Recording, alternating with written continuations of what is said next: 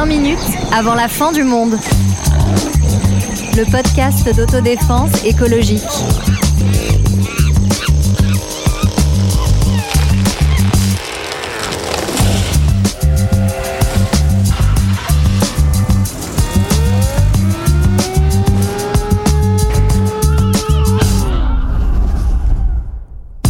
Bonjour, bonjour, bonjour. On vous propose aujourd'hui un voyage dans le temps et l'espace. Rien que ça, à la découverte des ruines. Mais ne sortez pas trop vite vos guides de voyage, car les ruines ne sont pas seulement ce qui reste du passé, mais aussi toutes les traces de nos activités industrielles ou de catastrophes. L'occasion aussi d'aller observer tout ce qui ne disparaît pas, ces sortes de ruines éternelles qui nous contemplent du plastique aux autres radiations, et de voir si toutes ces ruines si diverses nous laissent la possibilité de recommencer quelque chose malgré elles et peut-être avec elles. Deux exploratrices sont prêtes à plonger dans, le, dans les méandres des ruines d'aujourd'hui et d'hier. Sarah Oui, j'ai pris mon sac à dos. et Sonia. Moi, je prends l'avion hein, pour aller voir les ruines. Et quelle est la première image qui euh, vous vient quand on parle de ruines? Bah moi, c'est justement euh, l'image d'un petit voyage euh, en avion. Non, c'était euh, un voyage au Mexique euh, et euh, la visite des incroyables cités euh, mayas dans, dans le Chiapas, euh, notamment euh, Palenque et euh, ces anciennes pyramides euh, qui sont encore euh, très bien conservées et qu'on peut euh, grimper avec. euh, Enfin, c'est un peu de la souffrance, mais sur lesquelles on peut encore euh, grimper pour la plupart d'entre elles et c'est assez extraordinaire. On se croirait Et vraiment la dans. Souffrance pour la planète, ton bilan carbone, dans Sarah Indiana Jones ou Ouais. euh, Tomb Raider. Et toi, Sonia Bah, moi, c'était sans doute au terme d'un voyage euh, en avion low cost avec ma classe en troisième où nous avions été à Rome. Euh, et j'avais été, je, je l'avoue, assez déçue par cette ville que j'avais trouvée à l'époque, en tout cas la- pour la première fois que je la voyais, très laide. Parce que ça m'avait frappé en tant que jeune adolescente de voir toutes ces ruines partout. Je comprenais pas. cette ville, vraiment, il y, a- certains endroits où c'est vide, il y a juste des ruines, des ruines et des ruines. Eh ben, Voilà. moi, personne me pose la question, alors je me la pose à moi-même. Eh non, eh oui, non, On moi, ce qui me vient, voilà, en tout cas, là, présentement, à la seconde, je penserai euh, à, à Pompéi. euh, Enfin, quand, quand j'ai été, euh, quand j'ai été là-bas, Oui. d'abord, je- faut, faut, je vous fasse une confession, j'avais pas du tout envie d'y aller. Ah J'étais à Naples, j'avais envie de manger des pizzas, de boire, du, de boire du vino de la Cassa, et je m'étais dit, Pfff, là là, qu'est-ce que c'est que ce truc mon rêve, moi, d'aller Et euh, par chance, j'ai pu euh, y être traîné, hein, c'est vraiment euh, le terme, euh, et c'était euh, bah, tout simplement euh, incroyable. Euh, simplement, il y avait une tempête, mon parapluie il tenait pas, je me prenais des branches, ils ont fermé le site, on a été évacué. Euh, voilà, donc une ambiance, vous voyez, de, de ruine dans la ruine. Alors, ces ruines justement du passé, Pompéi pour le pour le passé peut-être le plus lointain, euh, ça raconte quelque chose de notre de notre rapport au passé, et ce rapport-là, il a aussi il a aussi changé à travers le, le temps. Oui, tout à fait. Aujourd'hui, on a une sacralisation des ruines. Et d'ailleurs, c'est intéressant que tu parles de Pompéi parce que c'est principalement à partir de la redécouverte de Pompéi au XVIIIe siècle que on va, que les, les gens vont s'intéresser aux ruines Mhm. et voir quelque chose de de, de beau en fait dans la ruine. Et ça va, euh, ça aussi évoluer avec le 19e siècle et le début du romantisme où on va complètement romanticiser la ruine. La ruine, c'est à la fois le rappel qu'on va Ouais. mourir, Ouais. mais aussi la beauté. Euh, donc le mél- en fait, c'est le sublime romantique, le mélange de cette beauté et de cette mort ensemble. Moi, ce que je trouve intéressant dans, dans les ruines, c'est que c'est vrai qu'elles sont euh, assez fascinantes parce que euh, ça va nous rappeler que de grandes civilisations ont disparu, Euh, parfois plus ou moins rapidement. Euh, C'est des catastrophes euh, naturelles, c'est euh, le temps qui passe, etc. Mhm. Et donc, euh, bah, ça nous fait face à notre propre civilisation euh, actuelle.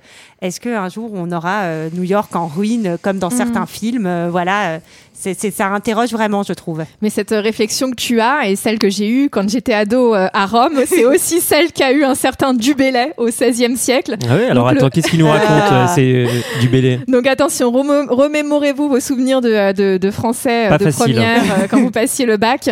Donc ce, ce Dubélé, donc le fameux poète, hein, Ouais. euh, a été traîné par son cousin cardinal à Rome. Ah bah voilà, il n'y a, pas que moi qui suis traîné Voilà. dans des ruines.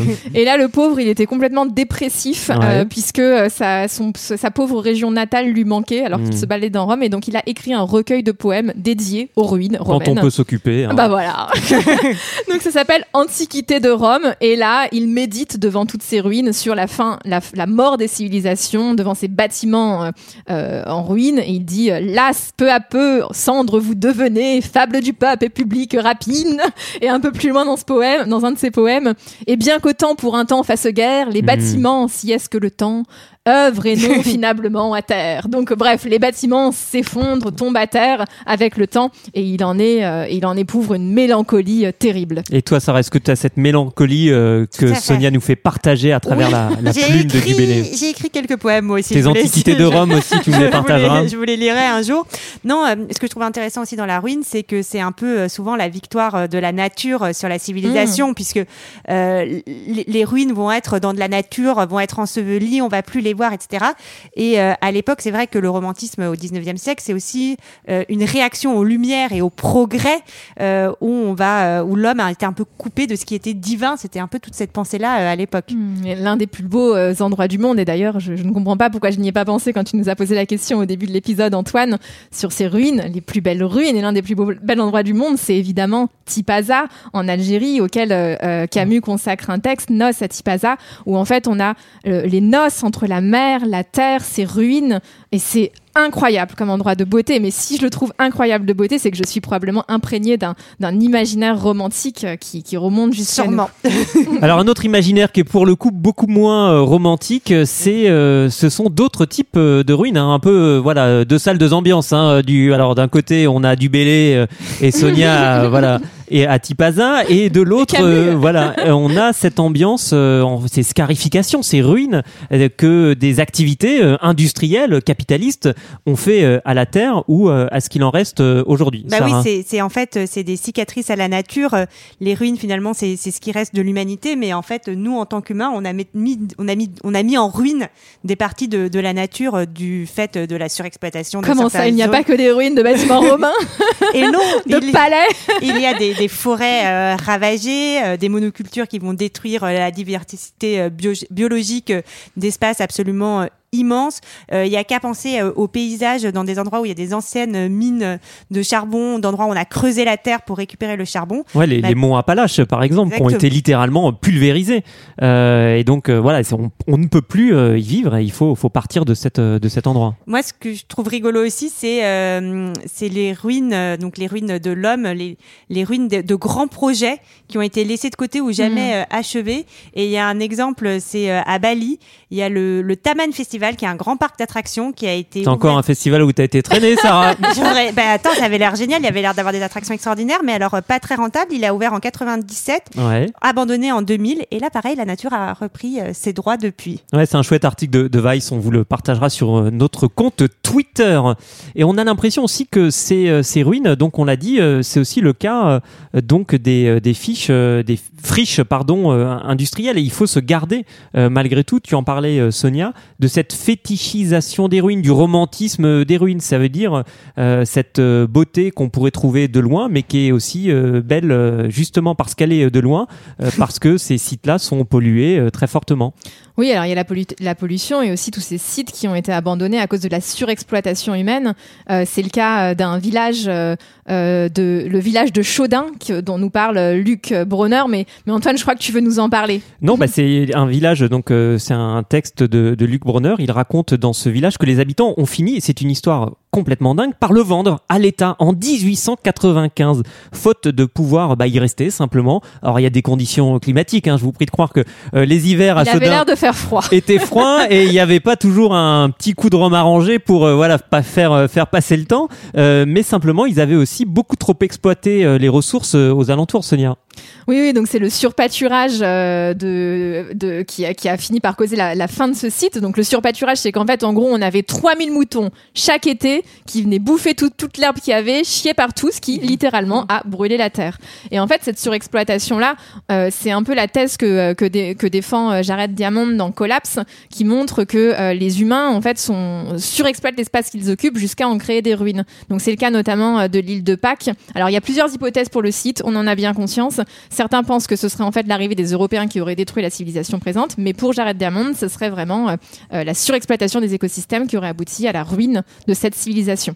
Et peut-être pour revenir un peu sur ce euh, romantisme des ruines qu'il faut un peu euh, déconstruire, c'est penser effectivement à ces sites euh, industriels qui vont être laissés à l'abandon ou pour diverses raisons. On peut penser par exemple à Tchernobyl, toute une zone qui a été abandonnée suite à la Oui, c'est vrai catastrophe. qu'il y a- il y, a moins de, moins de monde qui habite là-bas. Il y a moins de monde là-bas, plein, pleine de radiation, mais aussi des, des cités fantômes. Et ça, je trouve que c'est quelque chose de, de très violent dans nos sociétés aujourd'hui, euh, suite à des catastrophes naturelles ou des crises économiques. On peut penser à Détroit, euh, Tout par fait, exemple, ouais.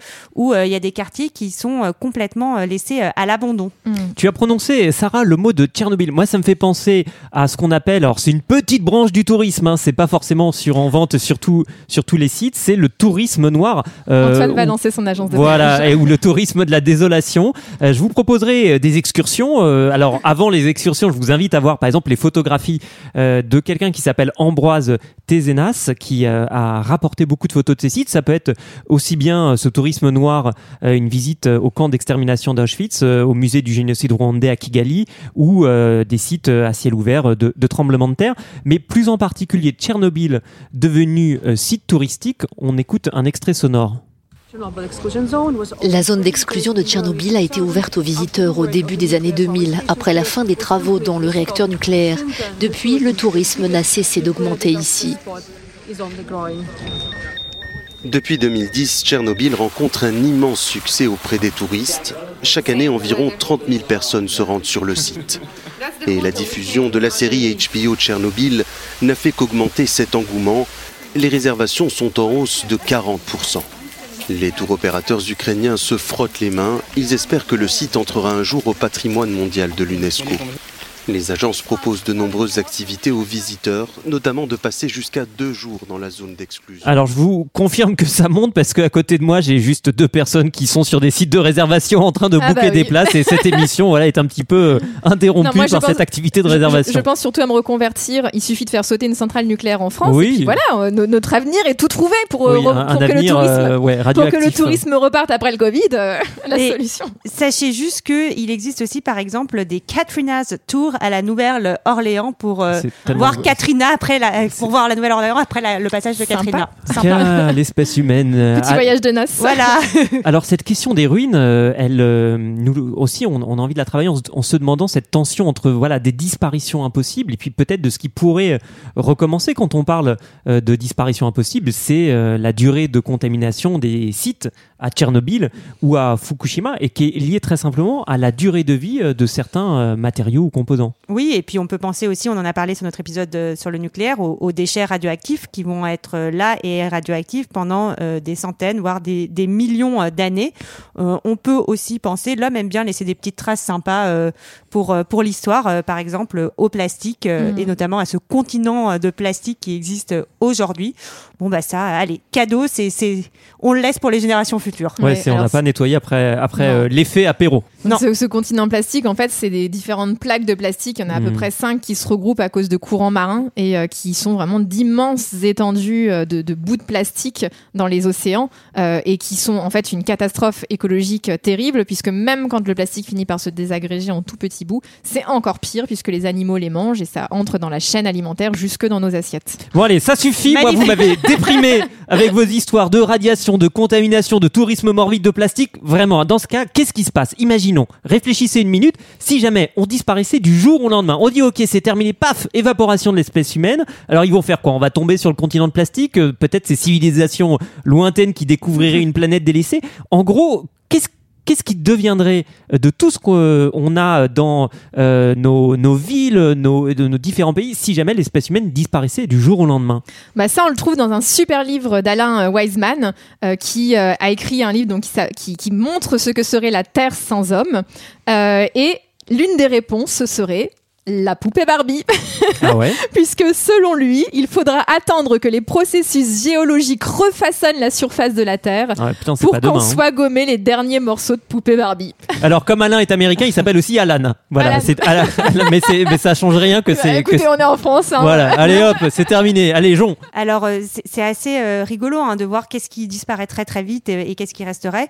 Par exemple, euh, Oui, donne-nous des bons plans parce qu'enfin, au cas où je sois le seul à rester Oui, euh, où après aller cette grande disparition, j'ai envie de savoir savoir où je vais quand même. Bah alors, va pas dans le métro de New York parce Ah, qu'il serait inondé en à peu près deux Ah oui, jours, faute de surveillance. Bon. Ça, Ah je te oui. déconseille. Merci. En revanche, si tu veux contempler l'art et, et la beauté de ce qu'a pu faire l'homme Ouais. encore pendant des millions et des millions d'années, je te conseille d'aller voir le mont Rochefort, euh, donc euh, aux États-Unis, qui représente euh, les portraits de quatre présidents américains Theodore Roosevelt, Washington, Lincoln et Jefferson. C'est dans une, ils ont été euh, donc euh, taillés dans une roche qui s'est formée il y a très longtemps, 1,5 milliard d'années, et ça s'est seulement de 2 cm tous les 10 000 ans. Ah oui, c'est pas beaucoup ça. euh, T'as 7,2 millions d'années pour contempler cette œuvre. Ouais, je crois que mes, mes meubles Ikea bougent un peu plus vite que le, que Ouais. le Mont Bon, Rochemort. on donc, peut le mettre euh, dans les guides, de- dans les guides de Ouais, tourisme et- du futur. Il y, a- il y a aussi, euh, Weissman en, en parle dans son livre, la cité euh, souterraine de Derin Kouyou en Cappadoce. Alors je ne l'ai pas visité, moi je l'ai lu simplement à travers le livre, euh, mais qui euh, résisterait aussi pendant, pendant très, très longtemps. Et euh, donc, alors ces ruines justement euh, qui restent, euh, on peut aussi se demander est-ce qu'il serait pas possible de recommencer euh, quelque chose dans ces ruines et peut-être euh, et peut-être avec elles. Ça veut dire il y a une espèce de rapport ambivalent. On a l'impression d'un côté euh, des ruines qui nous amènent à apprendre à vivre un peu différemment, et puis de l'autre ce qu'il ne faut pas, c'est-à-dire s'habituer peut-être parfois à des situations qui seraient complètement anormales, c'est-à-dire après des catastrophes, quand il y aurait voilà une situation très dégradée ou dégradée aussi. je repense à notre épisode sur le nucléaire, sur le plan de la, la radioactivité. Bah, disons que aller un peu s'installer à côté de ruines, ça peut être plus ou moins sympa. hein. C'est-à-dire qu'aller faire euh, du camping euh, à côté, euh, je sais pas, des ruines Maya ou des trucs comme ça, Mhm. ça peut être peut-être pas désagréable. J'en sais rien, quoique euh, c'est quand même un peu hostile. Euh, Ça manque un peu de commerce. Peut-être, voilà. En revanche, il y a d'autres choses qui posent un peu plus euh, question. On peut parler notamment du projet euh, Ethos de la Commission européenne. Oh là là là, qu'est-ce que c'est que ça, Sarah Eh, eh, ça a débuté en 1996 dans un village biélorusse à 250 km de la centrale Ouais, C'est Tchernobyl. pas très loin ça. Et euh, c'est ce qu'on va appeler une zone de relogement volontaire. Et donc, euh, bon, déjà, on peut interroger hein, ce nom parce que volontaire, en général, qui a envie de se rapprocher euh, d'une euh, zone radioactive en général Ouais, et puis qui pas peut forcément aller les vivre moyens. euh, ailleurs aussi. Tu Voilà, vois, exactement. On est volontaire, euh, parfois on n'a pas le choix. Donc euh, la notion même de volonté, elle est, elle est curieuse. Exactement. c'est c'est un peu l'idée euh, d'imposer la résilience en fait. Euh, on va faire des habitants qui vont, Ouais. qui vont s'installer là-bas des sortes d'experts euh, qui, et on va normaliser ainsi l'idée qu'il est possible de mener une vie normale dans un monde en ruine, Euh, ce qui est forcément moins coûteux que d'empêcher les catastrophes d'advenir. Bah oui, et donc euh, on va en fait former les gens à vivre dans un environnement euh, radioactif euh, en leur disant Mhm. euh, faut faire attention dans votre jardin, faut faire attention sur ci et sur ça.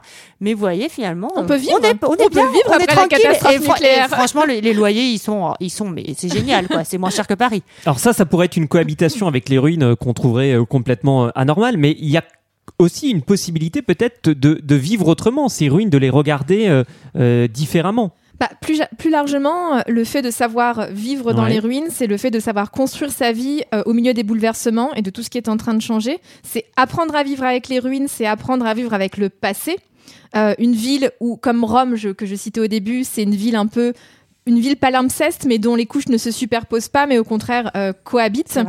Et, euh, et ces ruines, non pas celles qui sont sacralisées par notre civilisation, dont on a fait de belles histoires, Mmh. comme, enfin, comme Pompéi que tu citais, qui a peut-être presque des aspects un peu de Disneyland. On le relie Mhm. plus complètement à une civilisation. On se dit plus c'est une civilisation qui est morte, mais une civilisation euh, euh, de fantasmes et de mythes, une, civilisation d'histoire. Mais au contraire, euh, cohabiter avec des ruines qu'on relie vraiment à nous-mêmes, c'est être capable d'apprendre avec, à vivre avec l'idée de, de la mort, du temps qui passe, qui s'achève.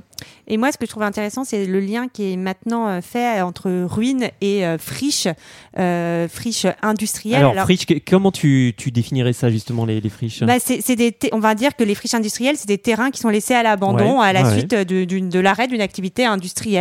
Euh, donc, euh, on en a beaucoup, notamment, euh, on peut penser à beaucoup d'anciens docks à côté de, voilà, à côté de ports, par exemple à Lisbonne, à Buenos Aires. Et c'est souvent des zones qui vont être de plus en plus réappropriées, en fait, souvent un peu gentrifiées, souvent un peu bobo.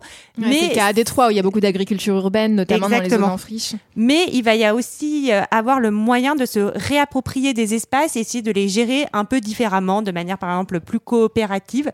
C'est ce sont aussi des espaces où on peut réinventer peut-être quelque chose. Oui, il y a des chercheurs qui parlent de villes post-croissance, c'est-à-dire des villes qui ont été marquées par un effondrement économique, de la désindustrialisation. Tu parlais, Sonia, à l'instant de Détroit, et donc qui essaient de se réorganiser et non pas forcément de se relancer dans une course à l'activité économique traditionnelle, mais de dire voilà ces espaces désormais vacants, ces friches au milieu des villes, il y a moyen de construire, de construire autre chose, autre chose par rapport à ça.